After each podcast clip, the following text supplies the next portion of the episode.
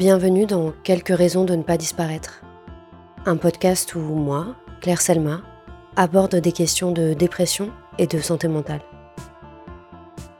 Ce podcast est né d'un moment. Un moment où je glisse et où j'essaie de me rattraper. La dépression, comme le reste de la santé mentale, n'est pas binaire. Alors ce podcast sera autant l'histoire de chute que de remontée. Alice vous parlera de soleil et moi de nuit perdue.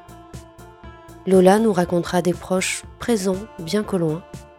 Lux, la solitude, malgré des proches tout près.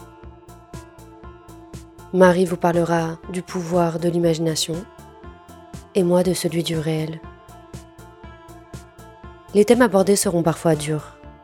Des avertissements seront notés dans les descriptions des épisodes. Bonne écoute et n'hésitez pas à nous envoyer votre raison de ne pas disparaître à l'adresse claire-selma.laclameur.org.